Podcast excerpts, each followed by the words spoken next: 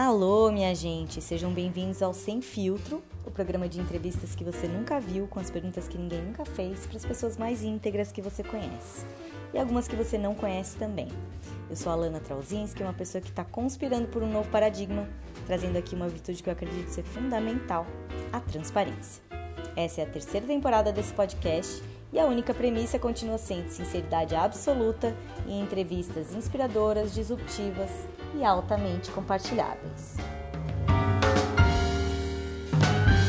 Convidado de hoje é Franklin Fischer, um ser humano que caminha no silêncio ao encontro do nada.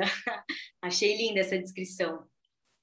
Ele é meditador, constelador, educador físico e acredita na cura pelo amor e na completude da mente, corpo, emoções e espírito. É também o responsável, junto com o Jonathan, pela campanha do Janeiro Branco em Blumenau, que é o arroba Janeiro Branco Blumenau, que é uma campanha nacional aí no Brasil e em outros países uh, da América do Sul pela saúde mental. Amei a tua descrição, Franklin, e eu até nem gosto muito de dizer quem as pessoas são aqui, né, no podcast, porque é, é, automático na nossa mente, né, que a gente já faz um julgamento de vou ouvir, não vou ouvir, por, por dependendo da descrição da pessoa, assim. E a reação que eu busco nesse podcast é as pessoas perceberem que todo mundo que vem aqui, mesmo que a pessoa não conheça ou nunca tenha ouvido falar, que essa pessoa pode ser extremamente surpreendente, assim, né? E que e de fundo todos nós temos muito muito a compartilhar, né? Quando a gente está alinhado à nossa história, assim. E a gente é tão mutável, né? Uma, um dia tá uma coisa, amanhã tá outra coisa. Então, quando a gente define as pessoas assim pelo currículo delas, de alguma maneira a gente está congelando as pessoas, né? No, no, tempo, assim. E então é, eu dou a possibilidade aqui da pessoa estar quem ela está, né, nesse dia, nesse momento, assim. O Franklin também, gente, tem uma, um grupo de meditação todos os dias, às seis horas da manhã, no Instagram, que eu já meditei com ele várias vezes, sempre que eu acordo, esse horário eu, eu tento entrar e meditar um pouquinho com a egrégora, né? E, e esse é um dos grandes motivos pelos quais eu te chamei, assim, para a gente conversar um pouco sobre sobre a, a experiência, né, sobre os resultados práticos dessa, dessa, dessa prática, né, os resultados práticos dessa prática, tanto em ti mesmo, né, quanto nesse público que tu vem trazendo aí junto contigo, que, que, que é bastante fiel, né, então bem-vindo ao Sem Filtro, e queria saber o que que tu acha, começando, né, a, a entrevista, assim, o que que tu acha dessas pessoas que dizem que meditação não é para mim, eu não consigo meditar. A clássica, né? Primeiro, olá a todos que estão estão ouvindo aí o podcast, assistindo, enfim.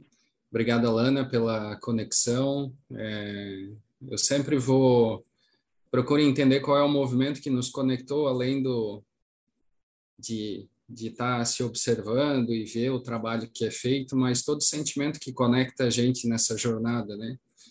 Então, fico muito feliz de me conectar com você dessa forma, é, nessa profundidade, para que a gente possa construir algo junto. E eu espero que realmente as pessoas tenham é, um sentimento muito bacana de estar assistindo e ouvindo esse podcast e que elas sejam tocadas em alguns lugares que são sensíveis para ela para uma transformação.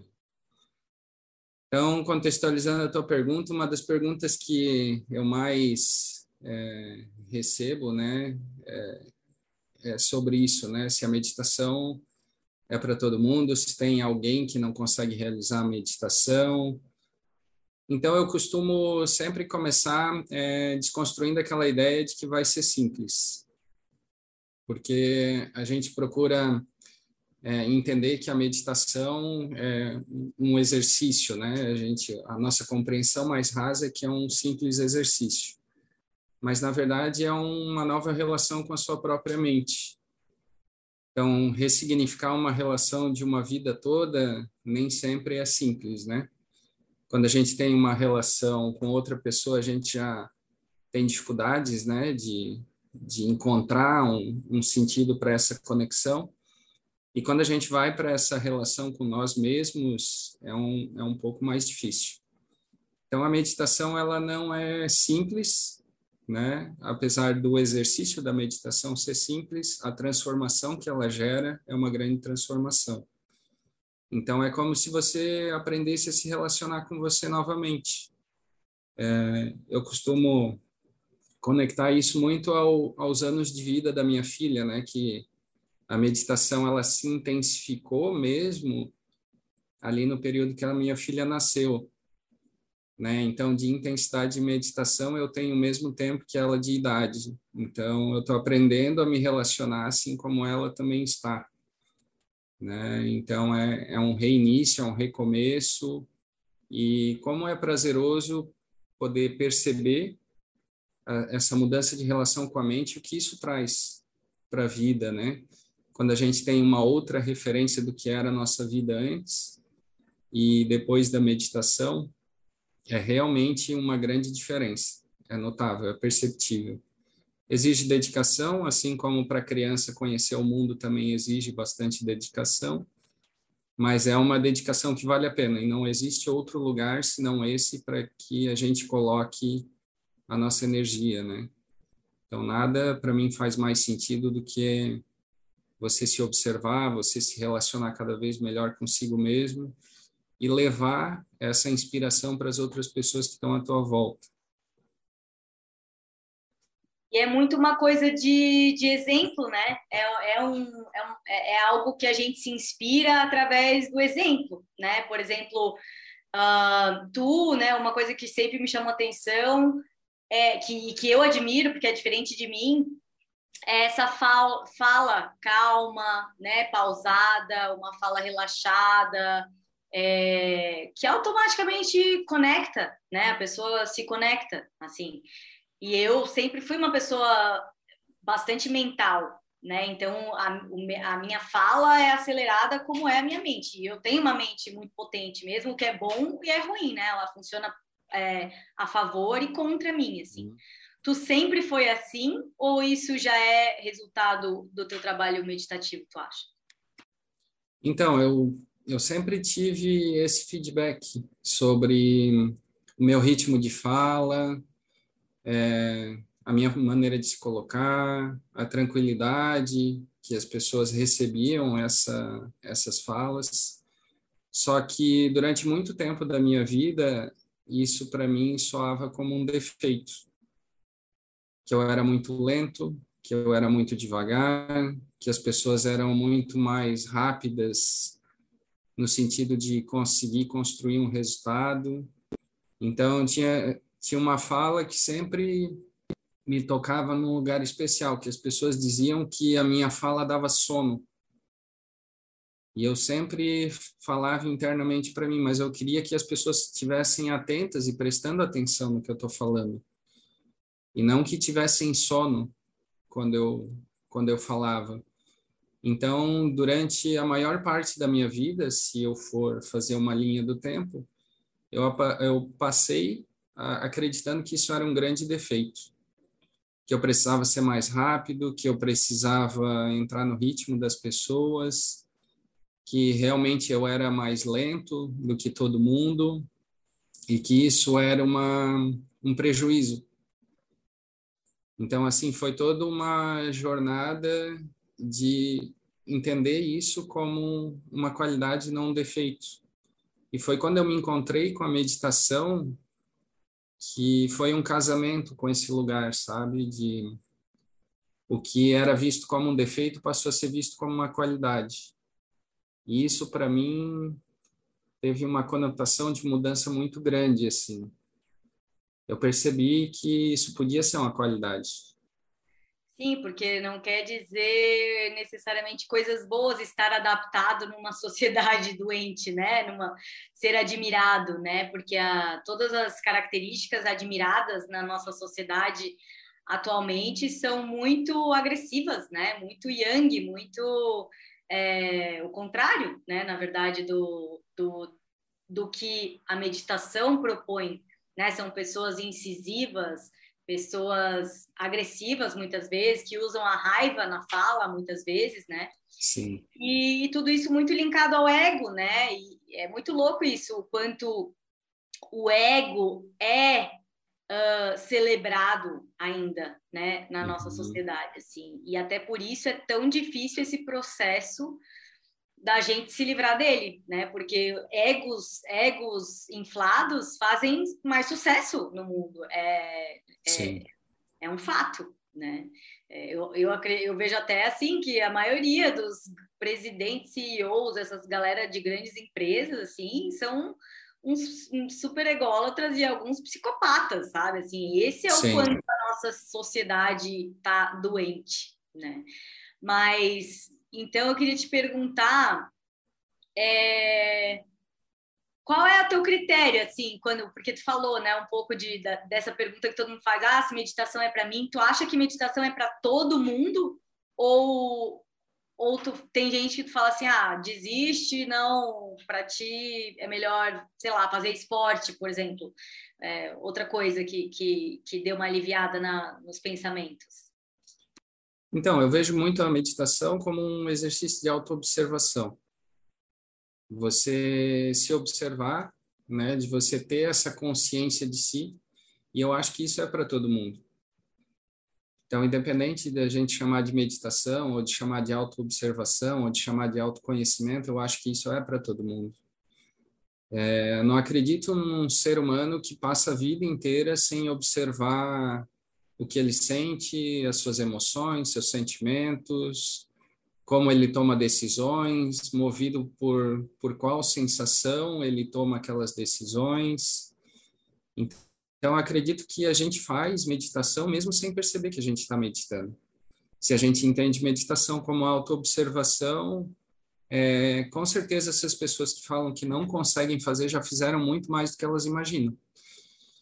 Então, essa consciência da autoobservação, de fortalecer o que na meditação a gente chama de observador, aquele que está consciente na situação para tomar as decisões, é, eu não consigo imaginar nenhum ser humano que não tenha feito em algum momento da vida esse exercício de autoobservação.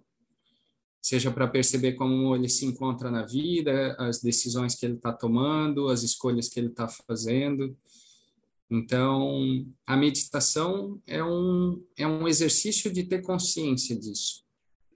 E também um reempoderamento do corpo, né, Franklin? Porque uhum. é, a nossa sociedade também, outra coisa que a gente faz né, com as crianças desde pequeno, é essa desautorização do corpo, a desconexão delas com aquilo que elas sentem, né? Porque Sim. a criança, ela diz, ai mãe, tô com calor e tal. A gente, não, não, bota, bota esse casaco, porque tá frio, né? Ou ela fala, não, tô com fome, não, tem que comer mais um pouco e tal. Então, automaticamente ela vai falando, nossa, eu sinto isso, mas minha mãe acha que é outra coisa, então não posso, não posso acreditar no que eu sinto, né? Sim. Eu não tô com fome, mas a minha mãe tá dizendo que eu tenho que comer, então eu também não posso acreditar. E a gente começa a desacreditar no sentir, desacreditar em todos os todos os sinais né, do nosso corpo com relação a como a gente deve fazer, o que a gente deve fazer, como a gente deve agir, né?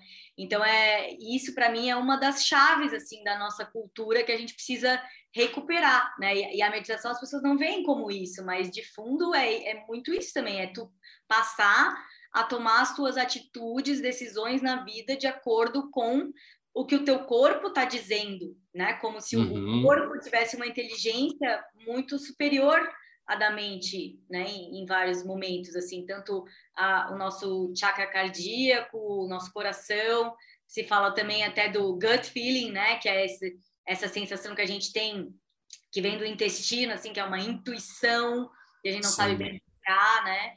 Todas essas coisas, assim. Então, eu, eu considero um, um reempoderamento do corpo também. É, eu costumo sempre falar para as pessoas, se a gente olhar o mecanismo da vida, né? A, a, primeira coisa que acontece com a gente quando a gente nasce é sentir, né? A gente não nasce pensando, mas a gente nasce sentindo. Então, mesmo antes da gente ter qualquer função cognitiva aí do pensamento, da elaboração de algo mais complexo e estruturado, a gente tem primeiro, antes de tudo isso, a sensação de, de chegar no mundo, né? De ser recebido, de, de fazer contato com a vida, né? Então, primeiro a gente sente a vida e depois a gente pensa sobre ela, né? Então, para mim, a sensação, o sentimento, ele sempre, em qualquer situação, ele vem antes do, do que o pensamento. E o pensamento ele tem muito esse caráter de conseguir mascarar algumas coisas através de uma uma polidez, né? E o sentimento não, o sentimento ele vem isento, por isso que a intuição é, ela é muito mais verdadeira do que a elaboração da estrutura de um projeto, né? Então, por isso que começa por uma intuição do que fazer e depois a mente estrutura isso para que isso aconteça de maneira organizada. Então, para mim, é, isso é, meu, é muito nítido que é verdadeiro, assim, primeiro o sentimento e depois o pensamento.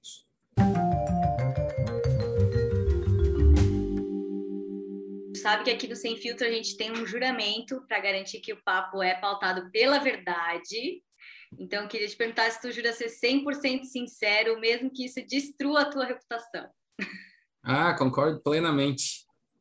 Nem sou muito apegado à minha reputação, não. É, eu acho que eu vou até mudar. Todo mundo que eu, convido, que eu convido aqui é a galera que tá assim, ó, caguei pra minha reputação. Não, é que assim, as pessoas percebem essa palavra reputação de uma maneira equivocada também, né? Elas associam assim, a imagem pública, porque de fundo, óbvio que a nossa reputação, no sentido de tu ser íntegro, né, é a coisa mais valiosa que a gente pode ter na vida, né? A reputação uhum. da tua integridade né? Mas essa a reputação que eu trago aqui é essa da, da, das imagens que a gente vai criando sobre a gente mesmo, né? E que chega em muitos momentos da vida que a gente precisa destruir essas imagens para a gente continuar crescendo, porque chega uma hora a, a imagem criada fica fica pequena para quem tu te tornou, né? E aí Sim. é hora de destruir a reputação, começar de novo, fazendo outra coisa, né?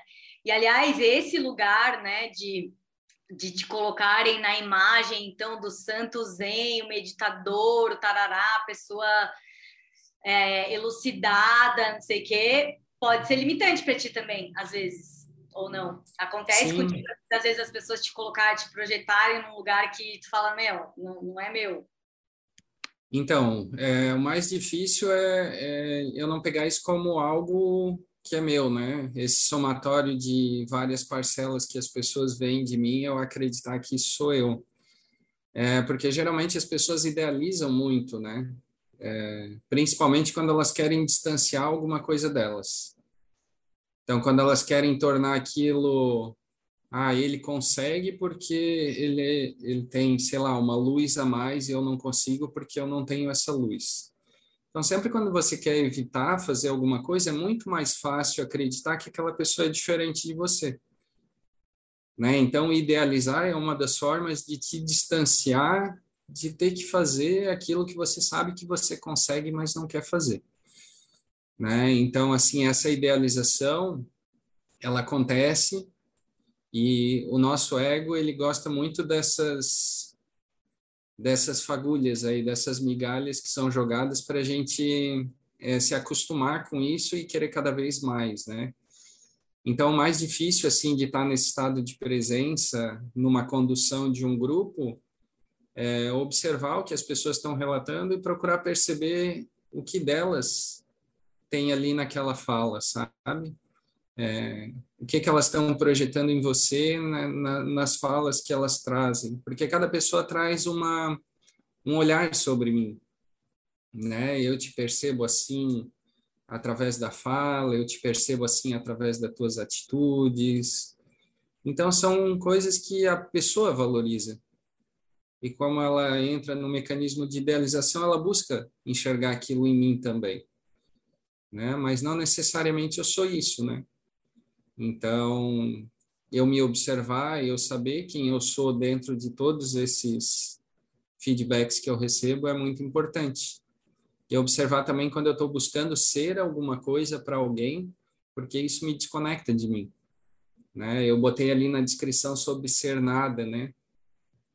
E, eu acho que isso é, é um dos maiores aprendizados. Quando você se desconecta da necessidade de ser alguma coisa para alguém, de ter algum papel na vida daquela pessoa, porque você diz assim, ah, você só vai ser feliz se eu tiver aí nesse contexto, porque se eu não tiver já não vai ser a mesma coisa. Então isso acho que é é um tanto quanto egoísta da nossa parte, sabe? Querer ter um papel fundamental na vida de alguém. Então, essa busca por estar nesse lugar onde você não se apega a essas reputações é, é um lugar de busca, né? Obviamente, como ser humano e, e, como passível de erros aí, a gente comete esses equívocos também, né? De, às vezes, se apegar a isso e seguir esse fluxo de ó, oh, olha só que legal que eu estou fazendo, as pessoas buscam por mim. Mas quando a gente volta para o estado de presença, isso tudo precisa se diluir, né? Você precisa conseguir observar e sair desse lugar, porque isso é muito prejudicial a longo prazo, eu vejo assim. Sim, a partir do momento que tu te identifica, tu te ferra, né? Já começa uhum. aí, né?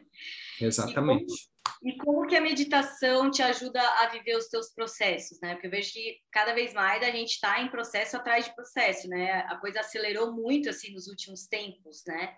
Antigamente, tá, tu vivia a vida, não tinha um processo, aí passava um tempão, aí tu passava outro processo. Agora eu vejo todo mundo emendando processo e processo processo. e tu nem sai de um, já tá em vários simultâneos, entra no outro e tal. É, como a meditação te ajuda a viver os processos? Então, na verdade, sim, eu percebo que esse é um dos maiores benefícios da meditação. Não é quando a gente está lá sentado meditando. É essa aceitação que a gente desenvolve na hora de fazer contato com algum desconforto. Então, assim, eu me percebo antes, eu tinha vários mecanismos de fuga coisas bem elaboradas, assim, que a gente demora um tempo para perceber. E quando eu comecei a perceber o impacto da meditação foi no período de isolamento social, quando eu comecei a compartilhar as meditações em grupo. Eu percebi, teve um dia que eu tive uma noção de que eu estava em isolamento com a minha família, com uma filha pequena, e eu não estava usando a alimentação como um, uma fuga, eu não estava é, usando nenhum tipo de excesso como uma fuga, porque eu estava sendo alimentado por esse exercício de autoobservação. E daí eu comecei a me dar conta do quanto eu consegui me aprofundar nos meus processos pessoais por desenvolver esse mecanismo de permanecer um pouquinho mais me observando. Começou a ficar difícil, observa um pouquinho mais. Porque na meditação a gente percebe isso nitidamente. Tem uma dormência lá no teu pé, aí você diz, eu vou dar uma movimentada porque a circulação parou. Aí você diz assim, não, não precisa, porque não vai acontecer nada é, com a minha circulação se eu não movimentar. Simplesmente meu pé vai ficar dormente e é isso. Aí espera um pouquinho mais, fica um pouquinho mais de tempo aquela dormência vai se intensificando, se intensificando. Chega um momento que ela desaparece. E daí, quando você volta da meditação, você se dá conta de que você não parou, você não se movimentou e nada aconteceu. Então, essa certeza da meditação, ela foi sendo construída nos processos pessoais também. Então, aparecia alguma coisa que a primeiro impacto te, te dá toda essa essa descarga de adrenalina, todo esse movimento fisiológico do corpo. E daí eu dizia assim, então vamos observar o que está acontecendo aqui. Vamos ficar com esse batimento acelerado, com essa pressão que subiu, com essa sensação de estar tá ofegante, vamos ver o que tem aí. E permanecia na observação disso.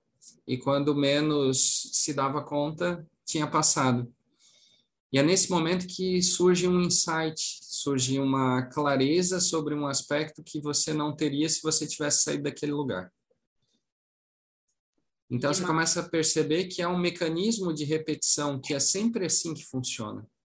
Quando você não vai para fuga, a, a resposta, a verdade, ela se revela. E ela se revela tão nitidamente que assusta. porque depois a gente sabe que não tem como desver, né? Depois que a gente vê, não tem como desver. Então, quando a gente vê essa verdade, só te resta uma coisa: colocar isso em movimento. Então, você vai percebendo que é um mecanismo. Então, todo, toda essa dificuldade, toda essa negação, todo esse obstáculo que você tem antes dessa revelação, é o que você aprende a transcender com a meditação. Esse desconforto que parece insuportável, mas que na verdade é uma fuga elaborada da tua mente para que você não fique nesse lugar. E quando você percebe isso, é revelador. É um relaxamento aspectos. no desconforto, né? É um relaxamento no desconforto, assim como é, assim como na vida, né? A gente precisa aprender Sim. o que a gente realmente precisa aprender é a relaxar na dor, né? Relaxar no desconforto. Esse é o grande aprendizado, né? Para mim foi foi grande esse aprendizado no Vipassana, assim, porque eu apesar de meditar também há bastante tempo, eu era do tipo que não, eu nunca cheguei a esperar é, a mente essa dor do meu pé passar. Eu era aquela que uhum. se movimentava na meditação, entende? Beleza, meditando aqui, mas era sempre um esforço, era sempre um, uma vigília, era sempre. E eu acho que esse entendimento aí, na hora que tu tem como experiência, né? Não só uma ideia mental, Sim. né? tem como experiência, assim, tu fala, nossa, eu continuei e realmente o negócio passou. Pelo contrário, agora tá, tá, tá, tá muito bom, muito gostoso, né? Nossa, é realmente revelador e, e, e transformador da, da vida, da vida e da meditação, né? Porque uma vez que tu tem essa experiência, parece eu tenho a impressão, assim, depois do Vipassana, que toda a minha meditação é mais profunda, que eu atinjo novos níveis, assim, de profundidade, assim, e, e virou muito mais fácil também acessar esse lugar, vamos dizer, é, claro, né, que continua sendo, cada meditação é uma meditação, mas eu percebo que eu consigo começar de um ponto já atingido, assim. É, eu percebo a mesma coisa que você. Eu acho importante a gente citar o, o Vipassana, porque quando a gente fala de meditação, existem inúmeras formatações de meditação, né? E para mim também, eu encontrei no Vipassana mesmo. É, é um encontro com a verdade, até se usa esse termo lá, né? A gente tem um encontro com essa verdade sobre como a nossa mente funciona e para mim, assim, a meditação ela teve o um período pré e pós vipassana, que foi quando eu entendi realmente o que era é, o exercício da meditação como um estilo de vida e não como uma ferramenta de autoconhecimento. Então, tanto que eu propus a, a Mari, que é minha esposa, ela fez a, a, o, o retiro uma semana antes que eu, né? dez dias antes. Então, quando a gente voltou de lá, por sinal, ela estava grávida da Amabile. A Amabile estava na barriga, ela estava grávida de seis meses. Então, todo mundo aqui na nossa família já passou pela experiência do Vipassana, de uma forma ou outra já passou. E quando a gente chegou em casa, a gente se reuniu, os dois, depois de ter feito o retiro, os três, né? Porque a Bibi já estava ali. É, foi um acordo que a gente definiu para nossa família, que a nossa família ia ser conduzida pelos preceitos da meditação, da meditação vipassana. Todos aqueles preceitos que a gente aprende lá, que a gente ouve nas palestras e tal, a gente ia transformar isso como um modelo para nossa família. E como constelador, eu até falo assim, a gente é muito condicionado a ficar olhando o modelo de pai e mãe, né? E modelo de pai e mãe, ele sempre vai ser falho porque o ser humano é falho.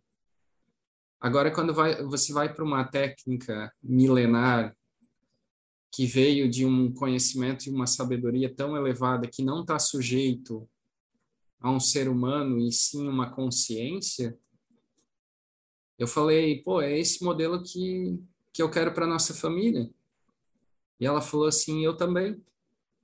Então a gente se desconecta desse modelo de pai e mãe, de fazer diferente dos pais, para se conectar assim, não a uma fuga de um modelo, mas a busca por um modelo que a gente entende que é universal e que a gente já sentiu pela experiência que funciona muito.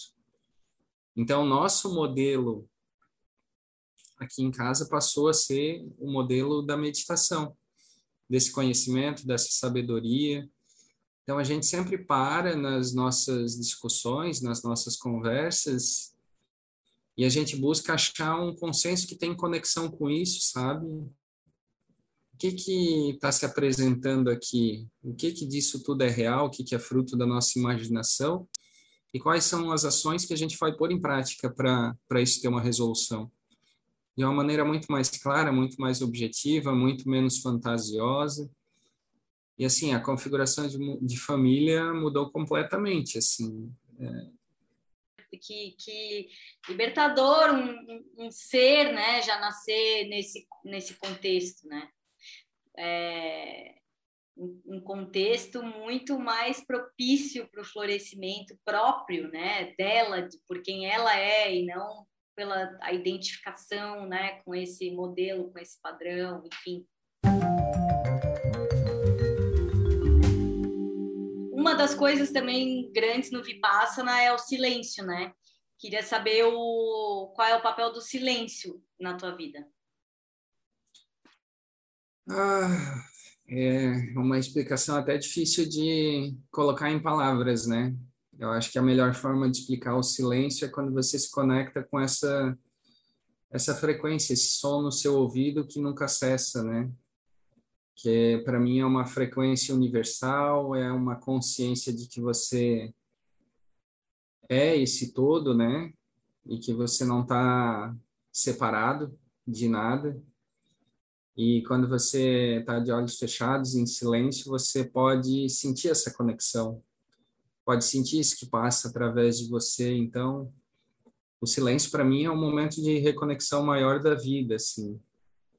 Quando você está alinhado com essa frequência, né? E tá nesse estado de silêncio interno, para mim, é quando você perde até essa essa ideia de ter uma forma, né? De estar tá materializado de uma forma. Então você se desconecta de tudo isso como um, uma limitação. Então esse nada que eu coloquei ali, é, ele está ligado ao som que o meditador ouve em silêncio ele está ligado a sons que são universais, que, que fazem parte de toda a derivação do som que a gente encontra hoje. Então, é, é o essencial, é o básico, é a conexão com todo. E é até curioso você perguntar, porque é, isso para mim assim é o que me coloca mais próximo na experiência de Deus, sabe? De Deus como unidade, assim. Então, é, o silêncio é esse lugar onde eu encontro tudo isso, que não é um espaço vazio, é um espaço pleno de todas as coisas.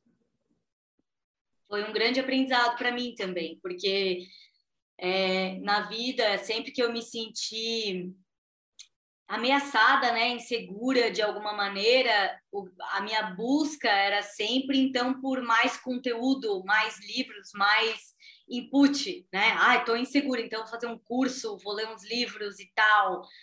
É, e esse aprendizado do silêncio como essa busca foi essencial também na minha vida, assim, porque na verdade quando eu fiquei ali, né, aqueles 10 dias em silêncio, eu percebi que aí sim brotou alguma coisa real e que toda e que essa busca intelectual era mais uma das minhas é, fugas, né? Era uma, era uma fuga para um, um lugar de, de segurança, porque eu, até, até naquele momento onde eu me sentia segura era utilizando a minha mente. Então, quando me foi tirado esse chão, né, no sentido da gente, enfim, não poder, assim, não falar com ninguém, para mim foi foi sossegadérrimo, assim, porque eu já falo tanto na minha vida, assim, e, e, sou mãe de duas, né, então é muito barulho já, naturalmente, né. Sim. Então, para mim, foi tipo, ufa, férias, sabe? As pessoas têm dificuldade lá e eu, assim, nossa, férias total, né? Não foi tão desafiador nesse sentido, assim. Mas poder me refugiar no silêncio para encontrar as respostas e a segurança que vem de dentro, assim, também foi uma mudança de chave essencial, porque eu percebi que, que na verdade, é, eu nunca tinha me sentido segura, né? Foi nessa foi nesse fazer as pazes comigo mesma, assim, no sentido de sem nenhum estímulo, sem nada externo, né? Eu, eu fazer essa conexão comigo mesma e perceber a vida como ela realmente é, né? Essa, a imensidão que a gente tem dentro da gente, assim, é muito libertador também, né? Eu, eu tive uma experiência com silêncio, acho bacana compartilhar, porque teve um, um dia que eu fui fazer uma palestra e eu sempre fui muito confiante para falar em público durante toda a minha vida e eu guardei essa imagem de mim, que eu era confiante, que eu não precisava de uma preparação prévia e que a hora que eu estivesse lá eu saberia o que fazer. Só que fazia muito tempo que eu não exercitava isso. E eu fui fazer essa palestra e eu cheguei na frente de várias pessoas e me deu o famoso branco uma ausência de tudo. E eu buscava uma linha para conseguir emendar aquelas falas e dar continuidade e não vinha nada. E aquilo para mim foi extremamente constrangedor. Então eu voltei para casa, voltei me cobrando bastante, voltei falando coisas horríveis sobre mim. Então fiquei meio desacreditado em tudo aquilo. E e eu recebi outros convites para fazer palestra, mas que não tinham a ver com aquilo. E eu aceitei. Eu lembro que a vez seguinte, quando eu fui fazer, eu me preparei muito. Eu eu me enchi de informações e de slides.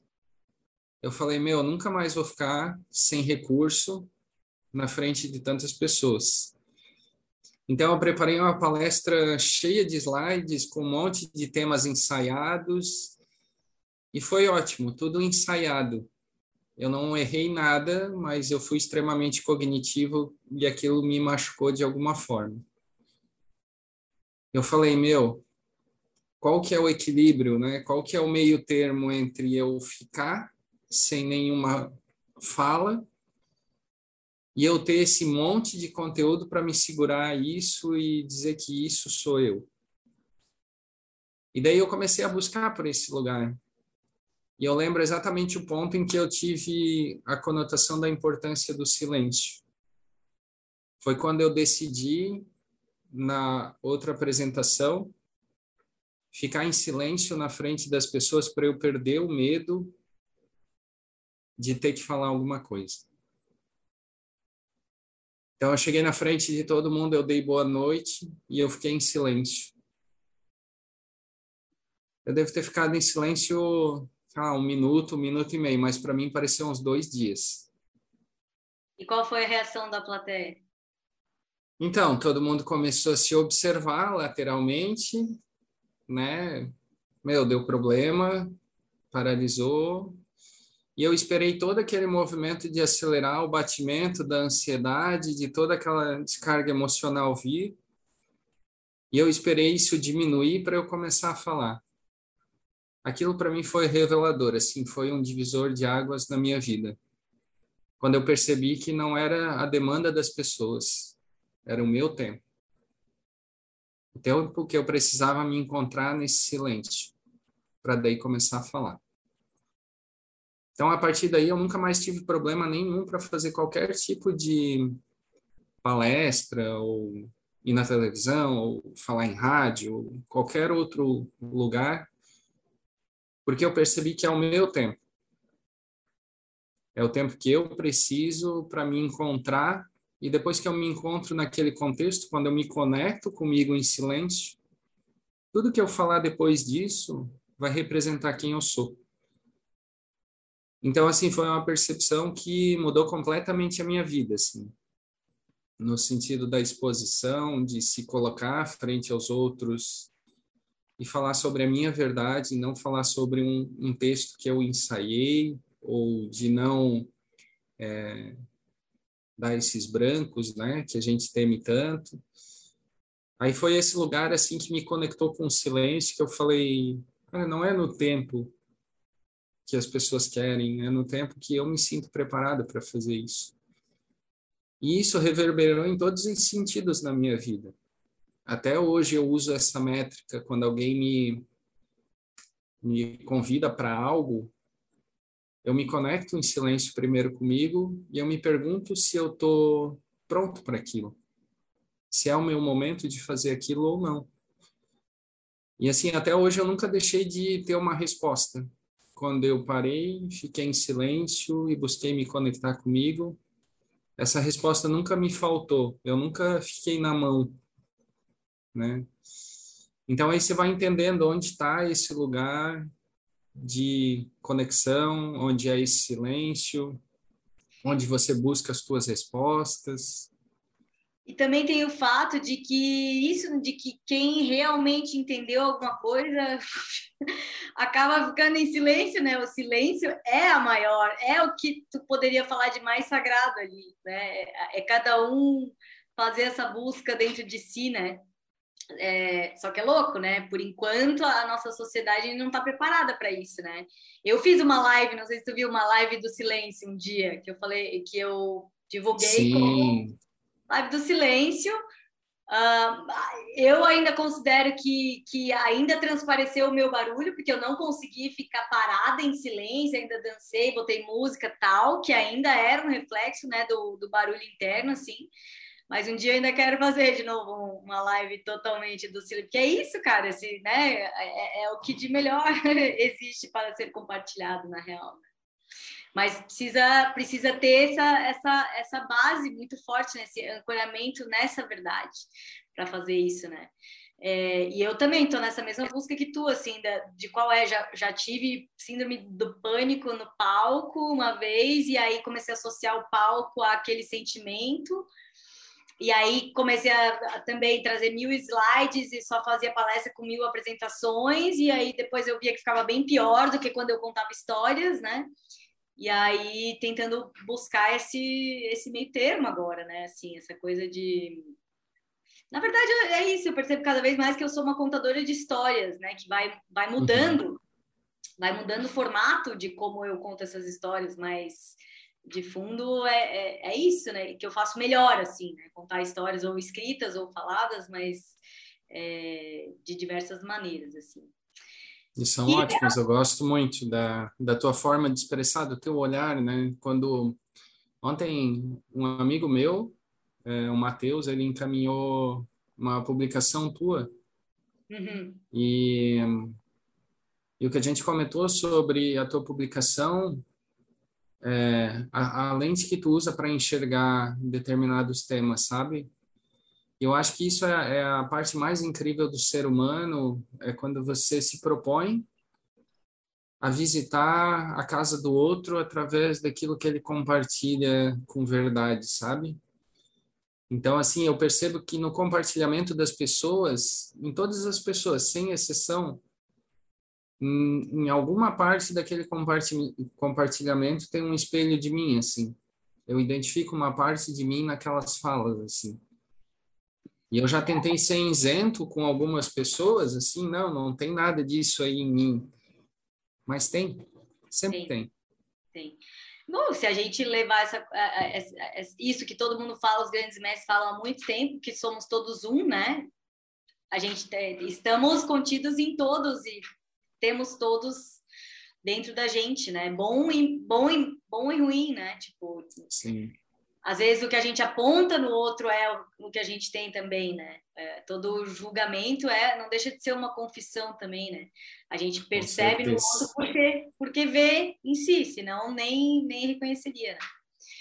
Então é uma grande cura, né? Esse processo todo que a gente está passando é uma grande cura é, planetária e hum, eu vejo ainda muito como a gente tem muita dificuldade em se perceber, né? Se perceber sombrio, se perceber as nossas próprias sombras. a gente ainda está nessa pira de, de apontar, né? Que é culpa do Bolsonaro, é culpa do governo, é culpa do Trump, é culpa de todo mundo, e a gente está o tempo todo apontando fora. Eu acho que o, o, o grande caminho que a gente precisa fazer agora é de curar em nós, né, o que está causando tudo isso no mundo. Então, é, o processo que eu vim passando assim esse último ano foi o de curar a minha própria ganância, a minha própria arrogância, a minha própria, sabe? Tudo, tudo que eu observava uhum. fora e perceber, porque assim é muito fácil tu falar, ah, as pessoas só querem poder e dinheiro. Talvez tu não queira poder em dinheiro porque tu nunca teve poder e dinheiro. Agora dá poder e dinheiro para uma pessoa que está falando isso, para ver como uhum. é que ela quem ela se torna, né? eu me vi em muitos momentos da minha vida me tornando coisas que eu não achava tão admirável, é, sabe? Que foram alimentadas por essa coisa de, de, de, de ser conhecida, de não sei o quê. Eu vi uma arrogância se formando em mim, eu vi um, uma. É, várias, várias maneiras assim de, de agir né, que eu perce... comecei a perceber, assim, então foi um, uma grande desconstrução. Eu, inclusive, desconstruí toda a minha imagem por isso, assim, né? Porque eu falei, cara, uhum. é, olha só o, o que tá, o que, que tudo isso tá fazendo de mim, né? E era bem isso, assim, eu achava, eu condenava muito as pessoas que, ah, então ganhavam dinheiro, ficavam arrogantes, mas eu me percebi fazendo a mesma coisa, sabe? E, Sim. e essa que é a grande parada. Todo mundo olhar para isso, porque a gente só fazendo o nosso próprio trabalho tá feito, né? O trabalho planetário. É, eu acho que vem muito também dessa, dessa ausência de a gente ter um lugar de fala para tocar nesse assunto de uma maneira madura, sabe? Ah, a gente falar sobre como isso começa a distorcer os nossos valores e começa a se tornar algo prejudicial. Até que ponto é, é legal a gente é, ter essa essa posição de destaque ou ter toda essa toda essa quantidade de dinheiro então a gente não fala sobre isso, né? E tudo que a gente marginaliza acaba gerando comportamento destrutivo no futuro, né? Então, se a gente tivesse um espaço de fala para debater sobre essas coisas, para construir sobre isso, eu vejo que a consciência ia estar tá muito mais presente nesses lugares, né? É, assim como a gente levanta a questão da política, eu acho que enquanto a gente terceirizar as nossas decisões e precisar de alguém que lidere as nossas ações, porque a gente não se conhece, a gente vai estar sujeito a um regime. E os regimes a gente sabe como é que é, né? Para educar um filho já é extremamente difícil quando você tem que tomar a decisão por ele quando ele ainda não pode. Agora você imagina você tomar a decisão por um adulto, dizer o que esse adulto tem que fazer e arcar com essas consequências, né? É algo totalmente inimaginável se a gente parar para observar. que ser pai transformou aí a tua vida também? Ah, um outro ser humano, né? Eu acho que nasceu em mim ah, o sentimento de doação. Dizem quando nasce uma criança, nasce um pai, nasce uma mãe também. Eu acho que o começo da vida a gente está muito condicionado a esse mecanismo de ser servido, né? De receber e, e de achar que o mundo te deve, alguma coisa. E quando você tem um filho, você descobre que você está pronto para ser doação, para ser aquela pessoa que tem o suficiente para si, conhece uh, a sua capacidade e sabe o quanto de você transborda a ponto de você conseguir transferir isso para uma criança. Então, para mim, assim, as doações na minha vida, elas começaram mais intensas depois que eu me conectei com esse sentimento de ser pai mesmo.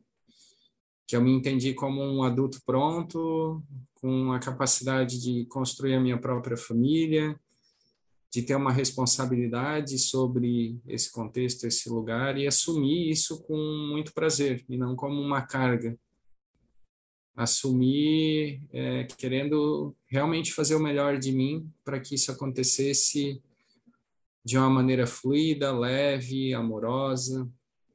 Então, assim, ser pai me tornou com certeza um ser humano melhor no sentido de doação. Foi dali que eu comecei a compartilhar os conhecimentos da meditação, Foi ali que eu me vinculei a uma campanha de saúde mental na organização sem receber nada por isso. Foi ali que eu comecei a prestar mais atenção nas pessoas e na necessidade das pessoas. E quando eu falo de necessidade, eu não falo da questão financeira, eu falo da, da escuta uh, com empatia, eu falo da presença, eu percebo quanto estar presente para uma pessoa é importante. Né? Quando a gente passa por alguém no sinal, aquela pessoa está pedindo sempre, está pedindo o dia inteiro e nunca recebe. Eu desconfio muito que seja dinheiro. Eu acho que é um olhar, um olhar no olho, um bom dia, uma atenção, uma validação, um toque, eu acho que é isso que a gente tem confundido muito, sabe? A doação com você dar alguma coisa material. E, na verdade, o mais valoroso que a gente tem para dar é o sentimento, né? Uma troca de sentimento, um compartilhamento, um abraço, um, um, um vínculo, né? Aquele, aquela referência de um, de um abraço macio e quentinho, um conforto. Então, acho que quando eu me tornei pai, eu passei a enxergar muito isso.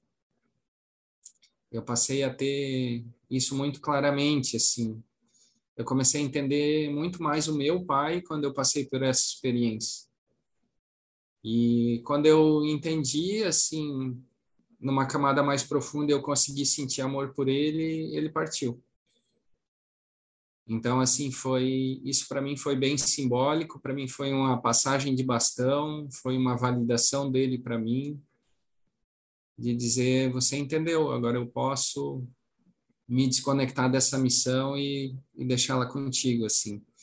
Então, foram essas coisas que aconteceram durante todo esse processo meditativo, né? Tudo isso aconteceu meditando todos os dias, né? Eu me tornar pai, é, a partida do meu pai, eu tinha um negócio, eu fechei o um negócio, eu mudei de vertente. Então eu fiz tudo isso me observando todos os dias. E isso para mim foi uma experiência muito rica.